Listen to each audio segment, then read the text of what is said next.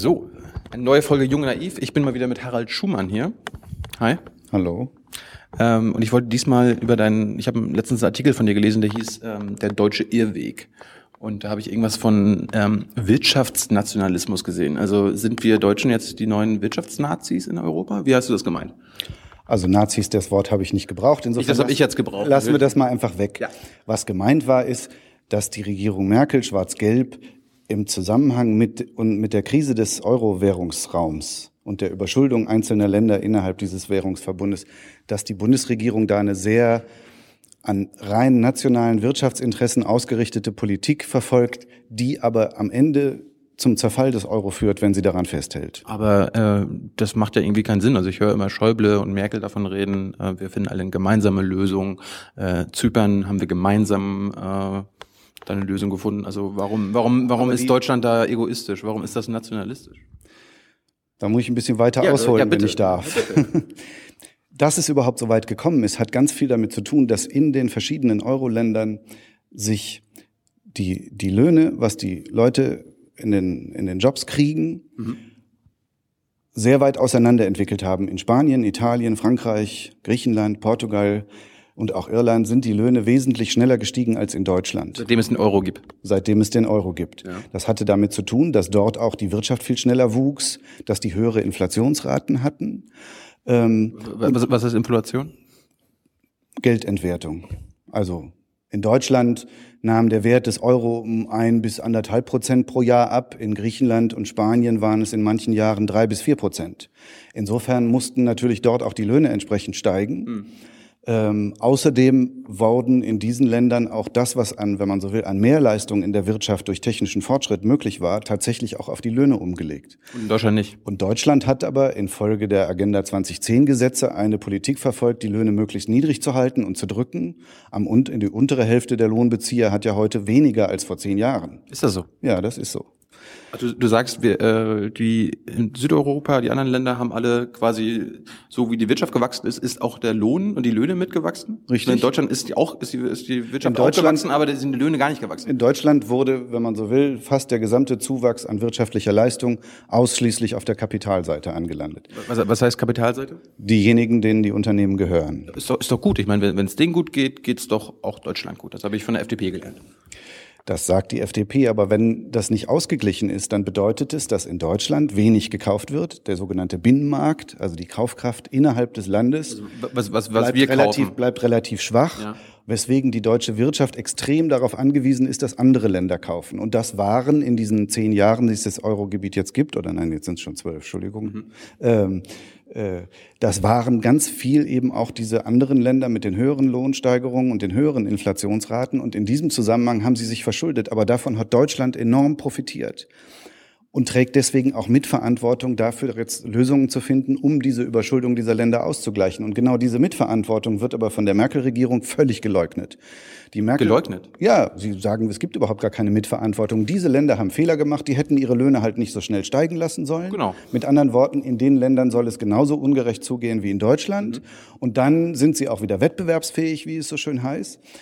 Das kann aber dann nicht funktionieren, wenn nicht gleichzeitig in Deutschland ein umgekehrter Prozess stattfindet. Also wenn hier die Löhne dann schneller steigen und Deutschland auch tatsächlich mehr aus diesen Ländern kauft oder die Deutschen da mehr Urlaub machen, ist auch eine Form von Export. Ja? Wenn, ich ne, wenn ich ein Hotel in Spanien miete, ja. ne, dann kaufe ich in Spanien eine Dienstleistung. Ja. Deswegen ist Tourismus eine Form von Export. Ähm, entscheidend ist, wie groß ist die Kaufkraft der deutschen Arbeitnehmer gegenüber diesen Ländern. Und genau dieser Ausgleich findet aber nicht statt. In Deutschland wird ja nach wie vor die sogenannte Lohnzurückhaltung praktiziert. Nach wie vor werden die Löhne nicht so erhöht, wie die technischen Leistungen der Wirtschaft eigentlich steigen. Aber ich meine, da kann doch unsere Regierung nichts machen, einfach den Unternehmen zu sagen, jetzt, jetzt erhöht mal die Löhne, da kann doch keiner was für. Die Regierung könnte aber ganz erheblich was Ach, machen. Sie könnte was machen. Ja, sie könnte zum Beispiel einen allgemeinen Mindestlohn einführen, um dieses permanente Drücken des Lohngefüges nach unten ja, aber, aber endlich da verlieren wir da auch wahrscheinlich Millionen von Arbeitsplätzen, habe ich von Herrn Brüderle gelernt. Ja, das sagt Herr Brüderle, aber belegen kann er das nicht. Und vor allem die Erfahrungen in den anderen europäischen Ländern, in denen es einen Mindestlohn gibt, zum Beispiel in Frankreich gibt es einen Mindestlohn, der, glaube ich, derzeit bei 9,30 Euro liegt. Boah, ist das, ist mehr als die SPD fordert? Das ist mehr als die SPD fordert. Dort hat das bis zum Jahr 2010 keineswegs zum Verlust von Arbeitsplätzen geführt, sondern im Gegenteil, der französische Binnenmarkt hat sich sehr positiv entwickelt. Den, der französischen Wirtschaft geht es jetzt nur schlecht, weil deren die südeuropäischen Märkte weggebrochen sind. Den, den Franzosen geht es auch schlecht jetzt ja, da stagniert und schrumpft die Wirtschaft im Moment. Und deswegen verlieren sie Jobs und äh, der Staat verliert Steuereinnahmen, weil die Unternehmen weniger Gewinn machen und so weiter. Insofern, Frankreich rutscht gerade, wenn man so will, mit in die Euro-Krise hinein. Und das wiederum hat auch wieder ganz viel zu tun mit der Merkel-Politik, weil indem sie ausschließlich den Schuldnerländern aufbürdet, die müssen sich anpassen. Die müssen ihre Löhne senken, die müssen die Staatsausgaben senken, die müssen überhaupt alles kürzen, das Gesundheitswesen schrumpfen und das Bildungswesen schrumpfen und nichts mehr in Infrastruktur investieren. Das ist diese Austeritätspolitik? Das ist diese Sparpolitik, ne? mit der Frau Merkel sich als europäische Sparkommissarin profiliert und sagt, ich setze deutsche Tugenden in ganz Europa durch. Ja, das Schwäbische ist das, was sie verkörpert und so. und so weiter. Dafür lieben sie die Wähler. Aber wirtschaftspolitisch ist das Unfug. Weil Unfug? Es, ja, weil es führt dazu, dass in diesen Ländern die Krise sich immer weiter verschärft. Dazu muss man wissen. Ja. Wieder Beispiel Spanien. Ja. In Spanien war es ja gar nicht der Staat, der überschuldet war. Der spanische Staat war bis 2009 einer der Musterschüler in der Europäischen äh, Union hatte weniger, wesentlich weniger Staatsschulden als Deutschland, hatte ein ausgeglichenes Staatsdefizit. In Spanien haben sich private Banken und private Unternehmen, insbesondere Bauunternehmen, im hohen Maße im Ausland verschuldet. Bei den deutschen Banken. Und als dann die Immobilienblase platzte, dann brachen plötzlich die Steuereinnahmen ein, dann mussten ganz viele Unternehmen gerettet werden, dann musste Arbeitslosengeld bezahlt werden und so verwandelt sich die private Überschuldung in Spanien in staatliche Überschuldung. Jetzt müssen in Spanien aber die privaten Haushalte sparen. Die Unternehmen müssen sparen. Sparen, was heißt das? Sparen heißt, ich muss mehr einnehmen, als ich ausgebe. Ne? Mit anderen Worten, die, die, Nachfrage nach Produkten und Dienstleistungen von den privaten Haushalten und von den Unternehmen schrumpft sowieso, weil ja. die müssen sparen. Wenn jetzt gleichzeitig auch der Staat spart, dann schrumpft die Gesamtnachfrage in der Wirtschaft so stark, dass es eine riesen Rezession gibt, eine Schrumpfung der Wirtschaft, die sich selbst dauernd beschleunigt. Insofern ist es einfach zu einem Zeitpunkt, wo der private Sektor, wie das heißt, also Unternehmen, private Haushalte, wo die sparen müssen, weil sie überschuldet sind, in dieser Situation einem Staat ein Sparprogramm zu verordnen, hilft überhaupt nichts, weil unterm Stich so viele Steuereinnahmen dann ausfallen, dass am Ende die Schuldenquote des Staates höher ist als ohne Sparmaßnahmen. Das hört sich jetzt aber äh, ziemlich logisch an. Und warum? Das hat sogar der, Internation, der Chefökonom des Internationalen Währungsfonds hat inzwischen eingeräumt, dass diese überzogene Sparpolitik in den europäischen Krisenstaaten einen Schaden angerichtet hat und keinen Nutzen. Warum machen wir denn sowas? Ich meine, wenn du gerade sagst, Austerität, Austeritätspolitik ist Unsinn. Also äh, äh in, der, in der Stagnationsphase macht alles noch schlimmer. Warum machen wir denn das? Das ist doch, das ist doch völlig, äh, das ist, ist doch ich würde vorschlagen, du machst deinen nächsten Termin mit Herrn Schäuble, weil die Frage kann wirklich nur die Verantwortlichen beantworten. Ich interpretiere es so, dass sie deswegen so eisern daran festhalten, weil sie über das Wir verteidigen die deutsche Sparsamkeit in ganz Europa das Kalkül haben, dass sie damit die Wahl gewinnen. Leider machen sie damit aber die europäische Wirtschaft kaputt. Wie du sagst jetzt, äh, wir halten an den ganzen Unsinn fest, damit, äh, damit, CDU, Frau, damit eben Frau Merkel die Wahl gewinnt? Ja, das glaube ich. Und, und dann habe ich aber auch gelernt, wenn jetzt äh, Steinbrück, angenommen, Steinbrück würde das schaffen, egal wie, äh, würde sich das aber auch nicht großartig ändern. Also die Europolitik. Das ist das Traurige. Die Sozialdemokratie hat sich mehr oder weniger kampflos äh, der Merkel-Schäuble-Strategie untergeordnet. Darum werden sie die Wahl auch im großen Stil verlieren. Weil sie keine wirkliche Alternative darstellen. Ja, das ist auch krass, ne? Ja. Warum, warum, warum macht die SPD das? Ich meine, das ist ja, ich denke, die sitzen in der Opposition. Äh, also ich habe immer nur mitbekommen, alles, was irgendwie Euro, euromäßig beschlossen wurde, äh, Rettungsprogramme und so weiter. SPD ist mal dabei. Warum, warum ist sie dabei?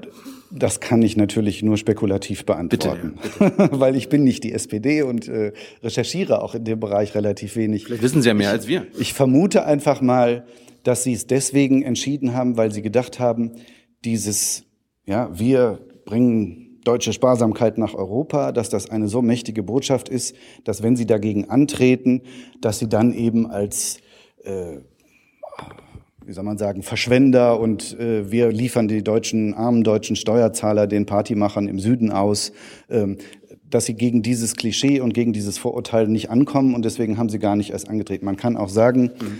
wer kämpft, kann verlieren, wer nicht kämpft, hat schon verloren. Die SPD hat sich für die zweite Variante entschieden. Ähm, na, glaubst du denn, äh, dass überhaupt es in die Regierung schafft? Damit? Nee. Hört sich ja nicht an. Nur wenn aus irgendwelchen Gründen die deutschen Besitzbürger die FDP fallen lassen und nicht in den Bundestag wählen. Dann kann es unter Umständen zu einer großen Koalition kommen, was aber leider nicht bedeutet, dass sich diese falsche Europolitik dann wirklich ändert. Ich rechne allerdings damit, dass nach der Bundestagswahl diese überzogenen äh, Austeritätspolitik, Sparpolitik in Südeuropa allein schon deswegen geändert werden muss, weil dann wirklich Gefahr herrscht, dass die Eurozone auseinanderbricht. Und das wäre so ziemlich das Schlimmste, was der deutschen Industrie passieren kann. Weil wenn wir wieder auf einer D-Mark säßen oder auf dem Nordeuro, ja, zusammen mit Niederlande, Finnland, Österreich, ähm, dann würde diese neue Euro, dieser Nordeuro oder die neue D-Mark, die würden so drastisch aufwerten, dass der ganze tolle Wettbewerbsvorteil Deutschlands innerhalb weniger Monate verloren gehen würde. Das wäre ein solcher Schock. Außerdem darf man nicht vergessen, weil wir diese Überschüsse erwirtschaftet haben über viele Jahre, ist ungeheure Menge an Anlagekapital in diese Krisenländer geflossen. Wenn die aus dem Euro austreten müssen, weil die, weil die Deutschen sie zwingen, dann ist ein großer Teil dieses angelegten Kapitals entwertet. Das heißt, sehr viele Leute in Deutschland würden sehr, sehr viel Geld verlieren, wenn der Euro auseinanderbricht.